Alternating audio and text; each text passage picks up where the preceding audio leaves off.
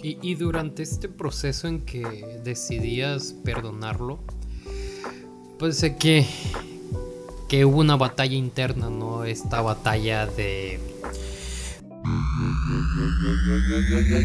Bienvenido, estás sintonizando el podcast de El Panda Enojo. Ok, necesito perdonarlo porque tu corazón lo necesitaba. O sea, tú ya llegaste a la conciencia de necesito perdonarte. No sé si quiero, pero necesito perdonarte porque ya quiero vivir en paz. Ya no quiero que sigas abusando de mí emocionalmente, aunque tú aún no me topes ahorita en la vida, pero tú sigues existiendo para mí. Versus esta sed de venganza, porque Creo que esto pasa cuando nos lastima, y más cuando nos vulneran como te vulneraron. Tenemos una sed de venganza abismal. Sí, o sea, tu, tu, maldad crece. crece. O sea, a mí me han hecho cosas bien leves y, y ya te maté ocho veces en mi mente. Y de mil maneras. mira, yo antes tenía una, una frase bien grotesca, ¿eh? Cuando, cuando la gente me hacía algo malo, así el mal plan, decía, así le decía al vato, mira, nomás te descuidas y te meto un... Hay un... Eh, yo estaba en dibujo técnico, tenemos, eh, utilizamos un escalímetro, es una regla de tres lados, o sea, es un triángulo de metal. Dice, nomás te descuidas y te lo meto por el culo, así. O sea, con, odio, con rabia, ¿no? Y, y no me hacen, nomás eran pinches bullies, ¿no? No se compara mis heridas con las tuyas y no se trata de comparar. Eh, porque todos perdemos en contra de, de los judíos en el holocausto. Este. pero. Pero yo. Digo, no soy oráculo ni nada, pero sé que tenías una sed de venganza, un tienes que pagar, hijo de tu pinche madre. La gente se tiene que enterar, tienes que ser expuesto, cancelado, ahora le llaman cancelado, no sé, que te cuelguen de los huevos del puente, no sé, pero hay una sed de venganza en la que te imaginas a esta persona pagando de mil maneras, pero dices, mejor te perdono. ¿Cómo fue esto? ¿Cómo llegas a esta conclusión? Porque creo que muchos hemos luchado con esta parte de mi papá se tiene que morir, mi mamá se tiene que morir, este, mi vecino, no sé, alguien que te ha herido. ¿Quieres que se muera? Pero luego es como que, ah, perdónalo. Es como que, nada, chinga tu madre, ¿cómo lo va a perdonar? Tiene que pagar. ¿Cómo fue esto para ti? Ah, ok. Mm. O sea, no recuerdo exactamente en esa etapa de mi vida cómo se veía el deseo de venganza. Sé que existía. O sea, obviamente sé que sí existía. No sé exactamente cómo se, cómo se veía o cómo fue que, que yo lo que yo lo experimentaba. Pero yo creo que si, si algo puedo recordar o decir es que al final de cuentas el deseo de venganza es, es meramente un problema de nuestro ego. O sea, cuando nuestro ego es lastimado, ¿qué es nuestro ego? Como la imagen que, tenemos de nosotros, ¿no? Esta, esta persona que, que, hemos formado de, de, nosotros, o que se ha formado en nosotros porque es también inconsciente. Cuando es lastimado nuestro ego, entonces es como esa necesidad de, de decir, alguien tiene que pagar porque me está lastimando a mí. Incluso los abusos físicos, a veces más que físicos son abusos de nuestro ego o, um, heridas en nuestro ego. Entonces yo creo que la venganza es meramente un fruto de, nuestro ego hablando. O sea, de decir, tienes que ir y matarlo. O sea, y, y ve y haz lo peor, ¿no? Pero creo que al final de cuentas, para sonar más cristianos en este podcast. Después de todas las palabras. Al final de cuentas, sí, al final de cuentas, o sea, como dice la Biblia, ¿no? Con, con Cristo he sido juntamente crucificado y para mí la parte más real en la cual vemos la crucifixión de nosotros mismos es cuando decidimos crucificar nuestro ego. Nuestro ego es aquello que realmente se crucifica, es lo que nuestro verdadero enemigo es ese. O sea, nuestro verdadero enemigo es nuestro ego, nuestro aquello que que nos hace creer que valemos más de lo que realmente importamos. A veces creo que ese es nuestro principal problema, tanto las personas que son narcisistas, que pareciera que tienen la mejor autoestima del mundo, como aquellos que que parecemos que tenemos la peor autoestima del mundo, ambos realmente se reducen a un problema de ego en el cual creemos que valemos más de lo que realmente valemos. A veces nos, decimos mucho esa frase de que ámate más, quiérete más y cosas así, pero creo que está mal dicha. Creo que más bien es ámate mejor, porque creo que nos amamos demasiado. Y porque nos amamos demasiado es que a veces nos damos demasiado valor y más de lo que realmente eh, realmente deberíamos. Y creo que la sed de venganza es un fruto de nuestro ego lastimado. Entonces cuando vienen esos pensamientos de venganza, porque a veces ni siquiera necesitamos irnos como a traumas tan extremos o historias tan, tan, sí, tan, tan radicales como para decir quiero vengarme de esa persona, ¿no? A veces es como que vas manejando y alguien se te cierra y es ojalá y se estampe con el coche de enfrente o que se mate, ¿no? Y es como, eh, tranquilo, o sea, solamente te rebasó y ya, o sea, no pasó nada, ¿no? No te hizo nada, no, es más, a lo mejor y él ni cuenta se dio de que, de que tú te frenaste, ¿no? Y ahí vemos la venganza, o sea, yo creo que el, el deseo de venganza lo podemos palpar todos los días, o sea, y quien me diga que no, no sé, que nos mande Biblias autografiadas a todos los pan de escuchas.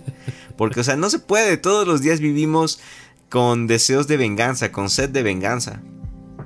Y creo que esa sed de venganza sí se contrapone cuando tú eres consciente. Y creo que eso es lo más importante de, todo esto, de todo el crecimiento eh, que, tenemos que desarrollar como personas, nuestro crecimiento, de nuevo, para sonar, para meter aquí frases cristianas, ¿no? Para llegar a la estatura del varón perfecto.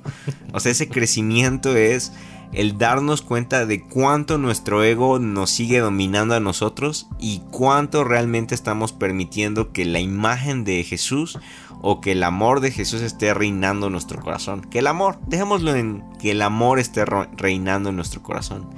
Entonces, creo que empieza con esos ejercicios de autoobservarnos, de darnos cuenta de, hey, este pensamiento está bien cañón. O sea, ¿cómo quiero que esa persona se mate solo porque me rebasó? ¿Cómo no sé que lleva prisa porque a lo mejor, no sé, lo van a, le llamaron de la oficina o su hijo está enfermo o no sé, o sea, son un montón de cosas que no sabemos, pero que tú ya le estás deseando la muerte, ¿no? No sabes con qué esa persona está batallando. Pero como nuestro ego fue el que se afectó, entonces le damos tanta prioridad y tanto peso a nosotros, a nuestro valor, que, que creemos que somos lo suficientemente jueces como para poder demandar la justicia que nosotros creemos o la justicia que a nosotros nos parece bien para esa persona.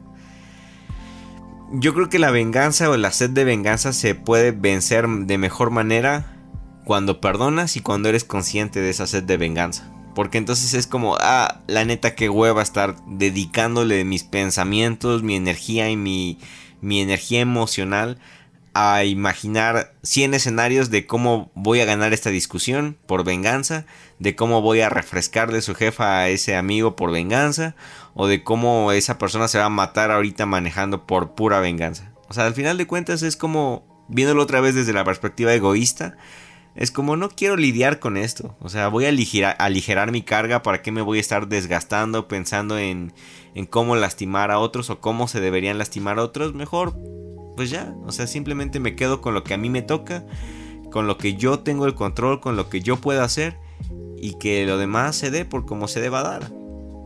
Incluso igual otra parte de las cosas de, si no me acuerdo, está en, en Eclesiastes o en Proverbios, no me acuerdo bien. Ah, de ser en Eclesiastes en donde dice que, o sea, el mundo en el que vivimos es tan extraño que pareciera que los justos es a los que le va mal y a los, a los paganos, porque así es como lo dice en la Biblia, los paganos o los incircuncisos, eh, es a los que les va bien, ¿no? Y, siempre como cristianos tenemos esa duda de, pero ¿por qué él, que es un violador, un, un, matón, un, no sé, lo que sea, le va bien y tiene no sé qué y no sé cuándo? Y es como, al final de cuentas, vivimos en un mundo quebrado. O sea, así es, así es el mundo en el que vivimos, es un mundo quebrado con misterios, con incógnitas, con tensiones que no sabemos explicar.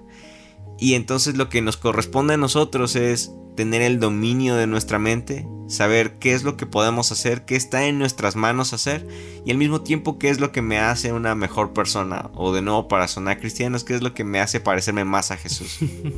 Entonces, pues podemos ver lo que se, se resume a amar a tus enemigos, ¿no? Entonces, como realmente puedo amar a mis enemigos y quiénes son mis enemigos.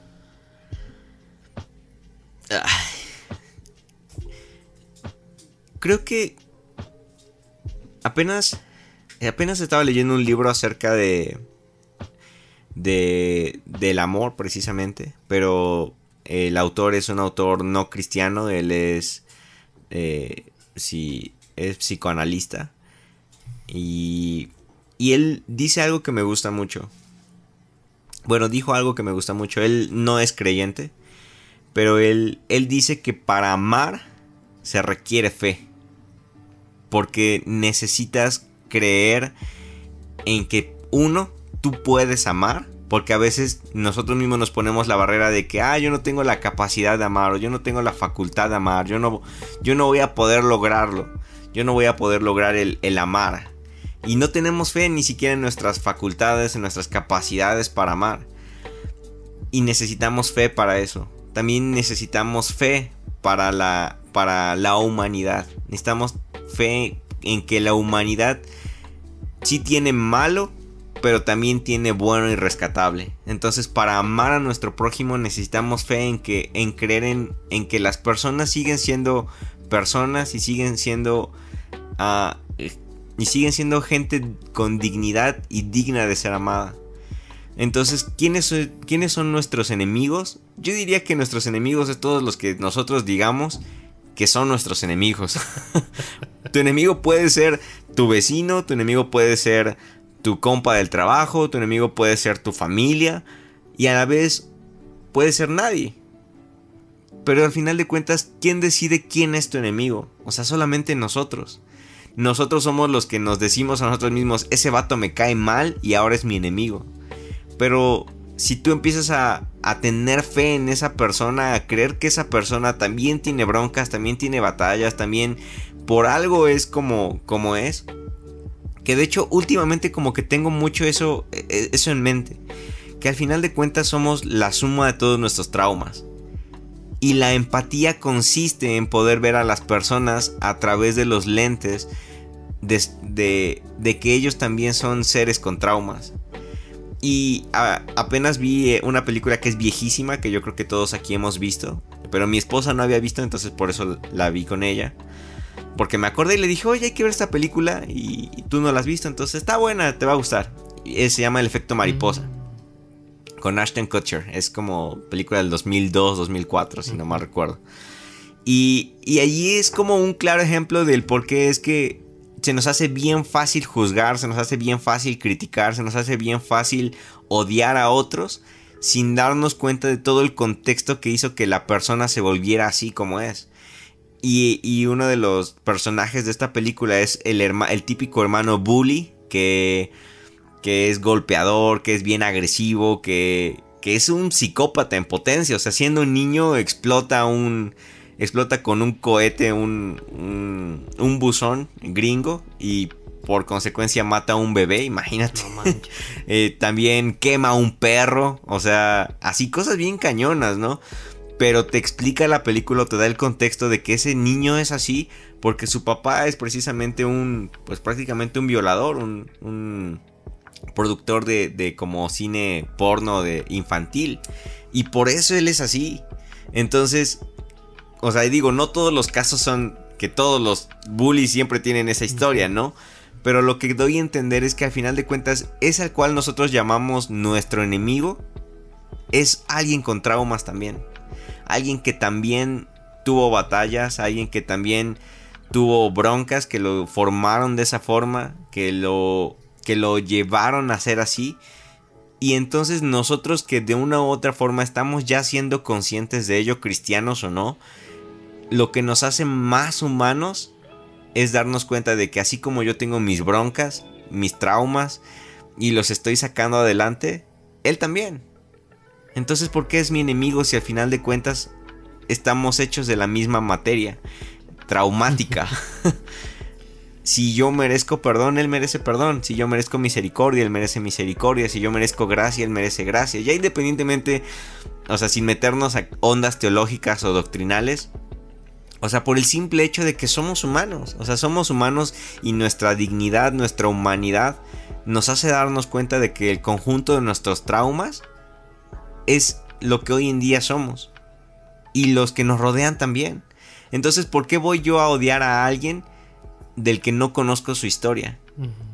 Probablemente si conociera su historia me sentiría avergonzado de odiarlo. Porque entonces podría darme cuenta qué es lo que lo llevó a ser así. ¿Qué es lo que lo hizo lastimarme? ¿Qué es lo que lo hizo herirme o lastimar a quien fuera? Y por eso es que realmente yo creo que sí podemos amar a nuestros enemigos, pero, lo, pero el primer paso es humanizarlos y darnos cuenta de que es nuestro enemigo porque nosotros decidimos hacerlo nuestro enemigo. Pero así como decidimos hacerlo nuestro enemigo, también nosotros tenemos la facultad y capacidad, está en nuestro control, decir, ¿por qué es mi enemigo? Pues que ya no sea mi enemigo y ya, punto. Pasaré de, de sacarlo del costal de enemigo al costal de un simple humano común y cualquiera, conjunto de sus traumas, y entonces va a ser para mí más fácil tener fe en él, en su humanidad, en su dignidad, en su proceso, amarlo y perdonarlo. Entonces creo que eso es como, como algo importante que, yo veo con respecto al amar a nuestro prójimo y amar a nuestro amar a nuestros enemigos, el tener empatía. Creo que ese es el puente que conecta todo eso, la empatía. Sí, el no tomarte las cosas como personales, ¿no? O sea, hay de hay de historias a historias, ¿no? O sea, hay unas que sí nos afectan directamente y hay otras que son consecuencias colaterales de eventualidades que no controlamos, ¿no? Como el vato que se te mete en el tráfico, el güey que no quiso parar el ascensor, el vato que te golpeó sin querer, o incluso en ambientes de trabajo, ¿no? Hay, hay, gente que, no sé, puedes tener riña con alguien que Mm, no sé, alguien que no sea tan comprometido como tú. Eh, no sé, muchas escenas. Pero al final es como, como, pues parte de aligerar, ¿no? Es, no te lo tomes personal. Y ahora me, gustó una parte, esta parte, ¿no? Que dices de que, pues, hay que... de los procesos del perdón, ¿no? De los procesos de, de la venganza. Eh, Creo que algo que, en lo personal a mí me, funciona, igual no es fórmula, es lo dejo sobre la mesa. Depositarlo en Dios. Así, literal. Es, ¿Sabes qué, padre? Quiero matar a este hijo de su pinche madre. Quiero hacerlo. O sea, solamente te pido que me ayudes a ya no querer hacerlo. Porque si quiero hacerlo y no me siento mal por pensar en eso. O sea, así de íntegro el, el, dejárselo, o sea, dejárselo con toda esta libertad y sinceridad. Siento yo que tiene mucho más peso ante, ante los pies de Cristo. Porque es como, le estás diciendo la neta, él, él sabe lo que estás pensando, pero toda relación o todo proceso necesita integridad, necesita así, sin tapujos. Es como, no sé si te, ha tocado mm, hacer un poco repostería y, y, estás tratando de sacar como, no sé, el betún de algún refractario o algo. Pero llega un momento en que pues, hay cosas que no lo puedes sacar con, con, la mano y hay un instrumento que se me olvida el nombre, Ah, miserable se llama, fíjate. Se llama miserable. y, hace una limpieza así profunda de, eso, o sea, lo deja limpio. Y así tenemos que, llegar con, Dios en estas situaciones y en todo en la vida, ¿no? O sea, miserablemente decirle todo. Y, va, va, va, a comenzar a haber una, libertad en nosotros. Y por último, en, esta parte de, del proceso del perdón, yo sé que has dicho mucho, has aportado demasiado, pero por último, ¿qué le pudieras decir de más a alguien que está viviendo esta, esta situación en su vida de que quiere perdonar o no, y no quiere perdonar a la vez? Este, el que a, a veces en este proceso creemos que Dios es ajeno a nuestro dolor decimos, no, no, ¿cómo, ¿cómo creéis que le voy a decir esto a Dios? Si Dios tiene cosas más importantes como el hambre mundial y las guerras y la muerte. ¿Tú crees que, que solo porque mi papá me dijo pendejo a Dios le va a importar? Es como, ¿qué es lo que le pudieras decir a, a alguien que está viviendo en un proceso de perdón? Ok. Um, lo primero y de nuevo, lo más responsable es siempre recomendar la terapia, o sea, de base, ¿no? Es lo principal. Si tienes la posibilidad de, ir a terapia, ve a terapia. pero bueno, eso es como la parte responsable, ¿no? en las cuestiones como más a la mano, más prácticas, sí creo que hay una magia Ah, hay un hay algo muy espiritual en la confesión. Ah, no a lo mejor de la manera religiosa como, ok, ahora tengo que decir absolutamente todos mis pensamientos, todas mis palabras, todas mis ideas a, a mi pastor o a, o a un clérigo o a un monje o a un lo que sea, algo así, y irte a confesar y luego, sí, para que... para que luego te recomienden tus 10 padres nuestros o cosas así. No, no, no. Pero sí creo que el hecho de tú verbalizar tu batalla a ti mismo te sirve como terapéutico. Entonces, o sea, incluso en mi proceso de, perdón de, de, lo que les conté hace un momento, de mis primeros pasos para poder salir de ese hueco, fue poderlo contar, ¿no? Y, de nuevo, o sea, es un cliché, ¿no? Y cuéntaselo a, quien más confianza le tengas, ¿no? Pero es, es muy real, o sea, de verdad es real.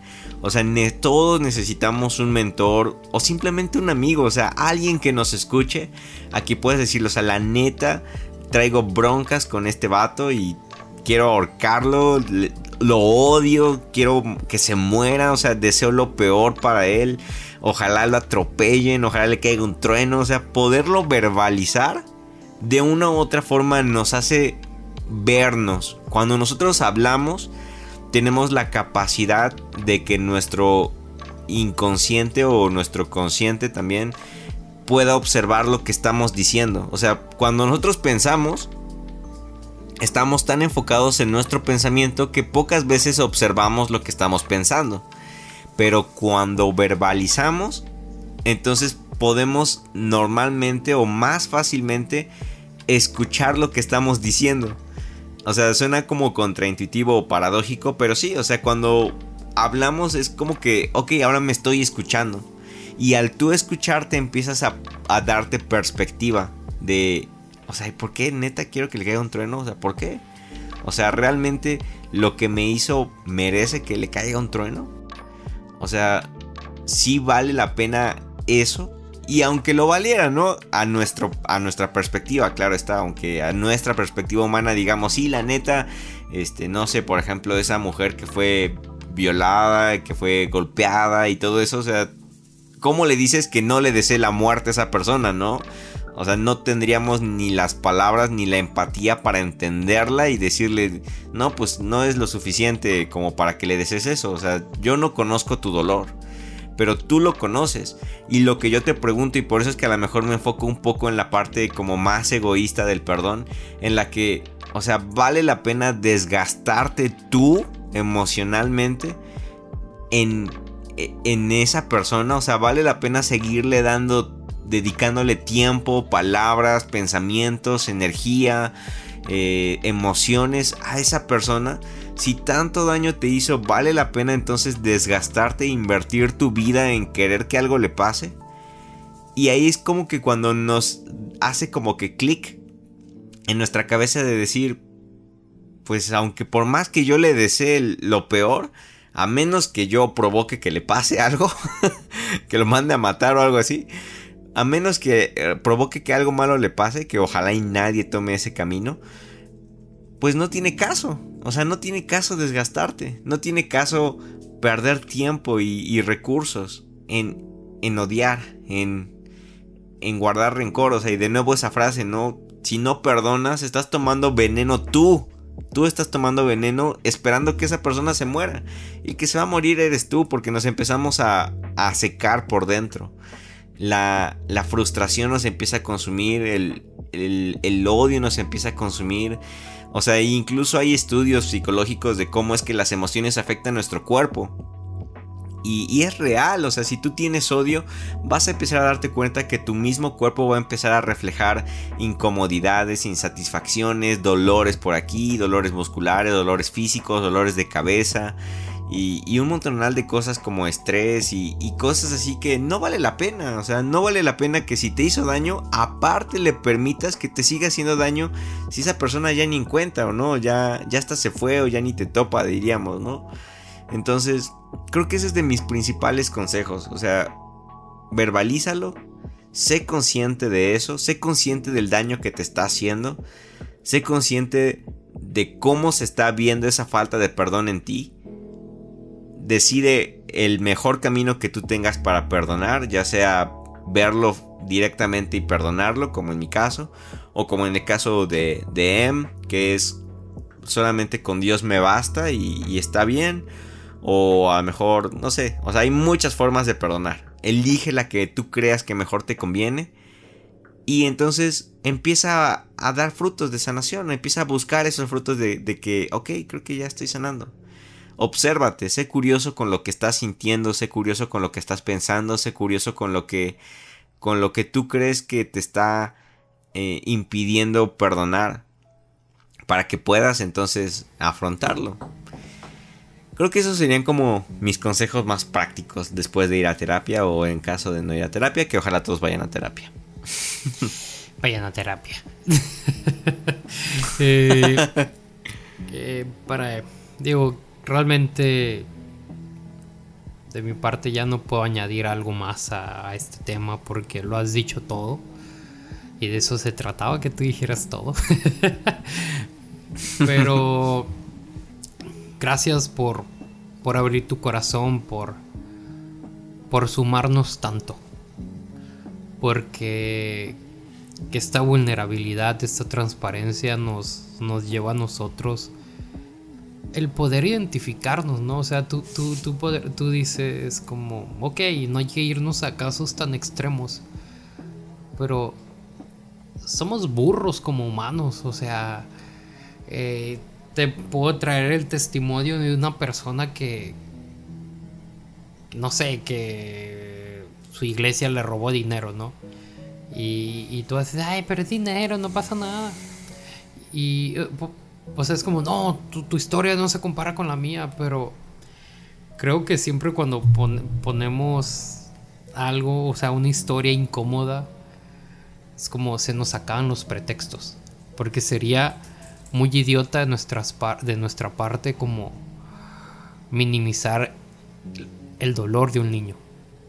O, minimizar la historia, o este tipo de historia. O sea, tienes que ser un ojete para, para oponerte o burlarte eh, sobre estas marchas, ¿no? Que están pidiendo ser escuchadas mujeres de que, hey, nos están violando, hey, esto, hey, el otro. O sea, tienes que ser un ojete, como decir, no, eso no pasa. Es como que, güey, date cuenta. O si no te quieres, si no quieres abrir los ojos es porque realmente tienes miedo de darte cuenta que tú fuiste uno de esos. Porque el, siempre el que, el que está en, en, contra de estas marchas es porque hay algo que quieres ocultar. Tienes miedo de que tus demonios te persigan. E- Esa es una realidad.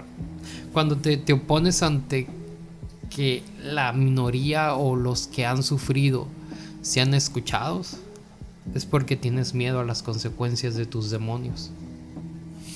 Entonces, ya cerrando esta parte y quitando esta, esta vibra emocional. y porque ahorita si no va a entrar el piano, ahí va a empezar a orar por la gente. Eh, eh, cuéntanos más de ti en un sentido ya más creativo. Eh, si tienes algún proyecto el cual las personas, bueno, que tú quieras que los escuchas conozcan, tu podcast, tus otros podcasts, no sé, tienes una página de memes, no sé. Ok, pues sí, tengo un podcast que se llama El Búnker. Eh, pueden encontrarlo en su plataforma favorita, menos YouTube. No, no estoy aún en YouTube. He considerado subirlo, pero la verdad es que no me da ni el tiempo ni la organización para, para subir todos los audios de los episodios. Entonces, por ahora no estamos en YouTube. Pero en plataformas de podcast, ahí sí está. Eh, tengo también un, un Patreon que pues igual si a alguien le gusta el contenido y le, le gustaría contribuir a este proyecto, igual lo- los invito a que puedan hacerlo. Eh, eh, ¿Qué más? Pues también hago ilustración si gustan seguirme en, en Instagram. La verdad es que mi Instagram es como un poco más o sea, no, no es muy publicitario. O sea, tú vas a encontrar ahí fotos familiares, vas a encontrar fotos personales, una que otra cosa como tipo marketing o así. Pero, pero la verdad es que es un, es un Instagram muy personal, pero igual si alguien quiere buscarme, estoy como Rick Santiago. La última O no es una O, es un cero. Es Rick Santiago. Cero. Rick Santiago, pero en lugar de O, un cero. Y en cualquier red social estoy así. Y pues nada, o sea, realmente si, si a alguien le sirvió esto que, que, platicamos aquí, si alguien incluso llega a decir como, hey, bro, la neta, yo estoy batallando con, con rencor, con falta de perdón o eso, o sea, escríbeme, envíame un, un mensaje por, por Instagram, por Facebook, escríbele a Em, estoy seguro que Em también te va a responder y te va a dar muy buenos consejos. Pero no, porfa, no, no, no te lo guardes, no te quedes callado, porque eso hace mucho daño. Entonces, creo que ya, es como... Ok. Eh, te iba a preguntar sobre redes sociales, ya lo dijiste. Eh, ¿Tienes alguna frase o versículo con el cual te estés identificando hoy? Hoy en día, así como, Uy, no sé, qué ricas son las papas con un poco poco de tomate. Una de, una de las frases que últimamente me persigue así muy cañón que no me deja. eh, de hecho, si aún no tengo tatuajes, pero si me hiciera un tatuaje me, me tatuaría esa frase. Es no eres tan importante. O sea, la verdad es que sí, suena como contraintuitiva, ¿no? Porque es como, no, tú eres bien importante o debes amarte o, o todo esta, este humanismo, ¿no? Este antropocentrismo que nos dice que tú eres el centro del universo. Creo que precisamente es como mi forma de, de recordarme a mí mismo que, que hey, llévate las cosas más tranquilas. No eres tan importante. O sea, y aplica para un montón de escenarios, ¿no? Incluso como lo que hablamos ahorita del perdón. A veces nos hacemos ah, tormentas en un vaso de agua porque nos estamos tomando las cosas personales porque decimos, es que me lastimó, es que me hizo daño y, y nuestro drama. Y es como, hey, no eres tan importante. O sea, si como decíamos, ¿no? Si lo pones en perspectiva, a lo mejor con cualquier cosa con el holocausto en perspectiva es como, ah, como que dices, nada, pues ya lo mataste, ¿no? Pero, o sea, sí, no eres tan importante, o sea, no eres el único que está sufriendo, no eres el único que pasa esto, no eres el único con traumas, no eres el único con batallas, no eres el único con escasez, no eres el único con baja autoestima, no eres, no eres tan importante. Y cuando nos aprendemos a quitar esa sobreimportancia que a veces nos damos o de sobrepensar las cosas, entonces podemos vivir más relajados. Entonces esa frase últimamente me mata. O sea, en cualquier situación de mi vida el poderme decir, tranquilo, no eres tan importante, me ayuda a centrarme y decir, sí es cierto, o sea, ya, ya pasó, que siga. Te, te quita la postura, ¿no? De ser arrogante y de ser víctima. Exacto, eso. O sea, son los dos extremos que, que, que decía al principio.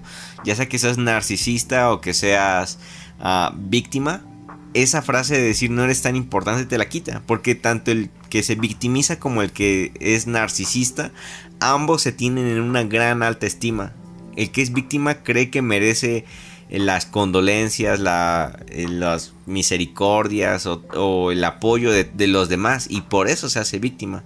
Y el narcisista cree que lo merece porque es súper guapo, súper exitoso, súper lo que sea. Y ambos están afanados con su ser. Entonces el decirme no soy tan importante es una buena medicina para salir de eso, de esas trampas. Pues el narcisista es más aunque, aunque me alabes o no me alabes, es como que si no me alabas es porque estás perdido y no, no sabes, no sabes mi... Sí, sí, sí, sí, es, es un centrarse en sí mismo, 100%. Yo vengo de ahí, vengo, vengo de esa parte. Pasé por, por celebremos la recuperación y, y realmente pues, yo sabía que fue un monstruo que yo generé en mí por... Porque yo no me sabía valorado por la gente, siendo el, el hijo menor de, de dos hermanas y un hermano, este, pues siempre me vi a la sombra de todos.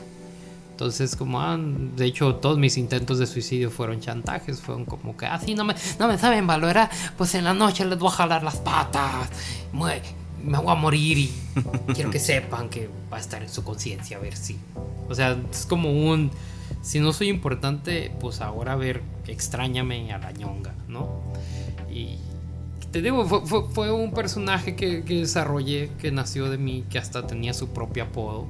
O sea, eso suena muy, muy fragmentado, ¿no? Pero, pero sí, creí este personaje con un ego lanzado y, y tú sabes que cuando uno proyecta una super seguridad es más atractivo, ¿no? Entonces, era eso. O sea, la gente me podía insultar, es como que, ¿tú quién eres? ¿Qué has hecho en tu vida? no has hecho nada, no eres nada. Entonces, como la nada no tiene voz, no dijiste nada, ¿no? Y es como que, ¿qué? ¿Qué estás haciendo?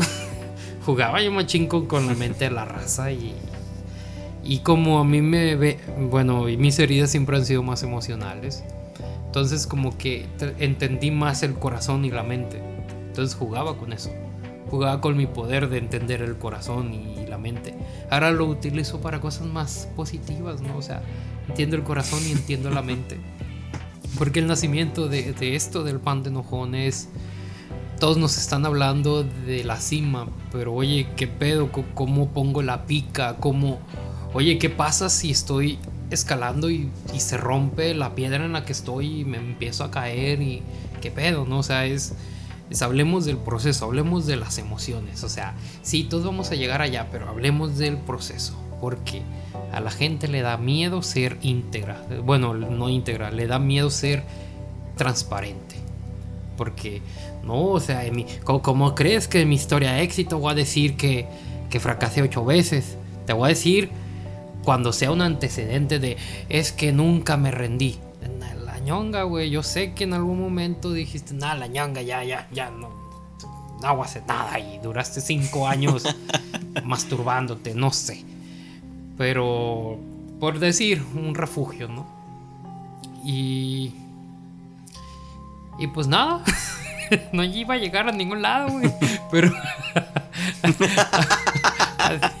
ya, ya ni me acuerdo qué estaba diciendo, pero pues está chido. Así se te pega, vato. Este.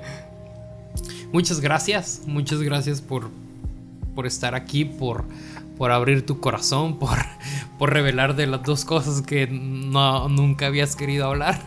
O bueno, que sí has mencionado, pero realmente me, me refería a tu historia de, de la, del intento de violación que no sé, creo que, que, en lo personal sí es una historia un poco, un tanto densa.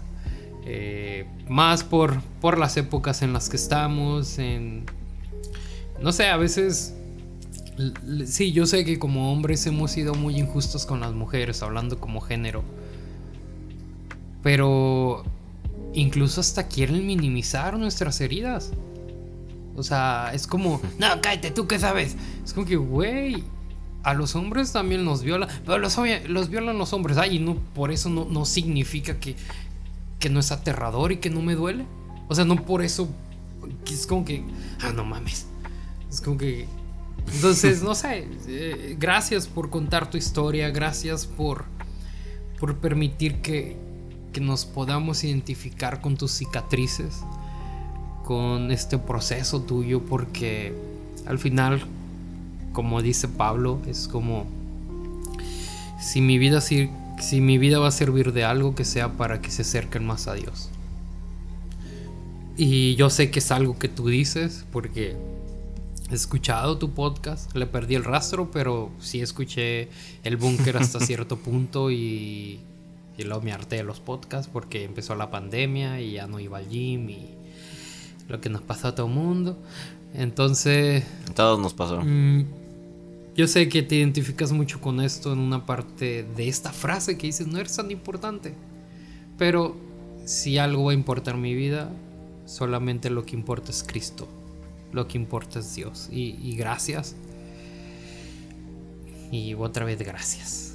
Gracias por estar en este espacio. Y si tienes algo más que decir a la gente, pues adelante.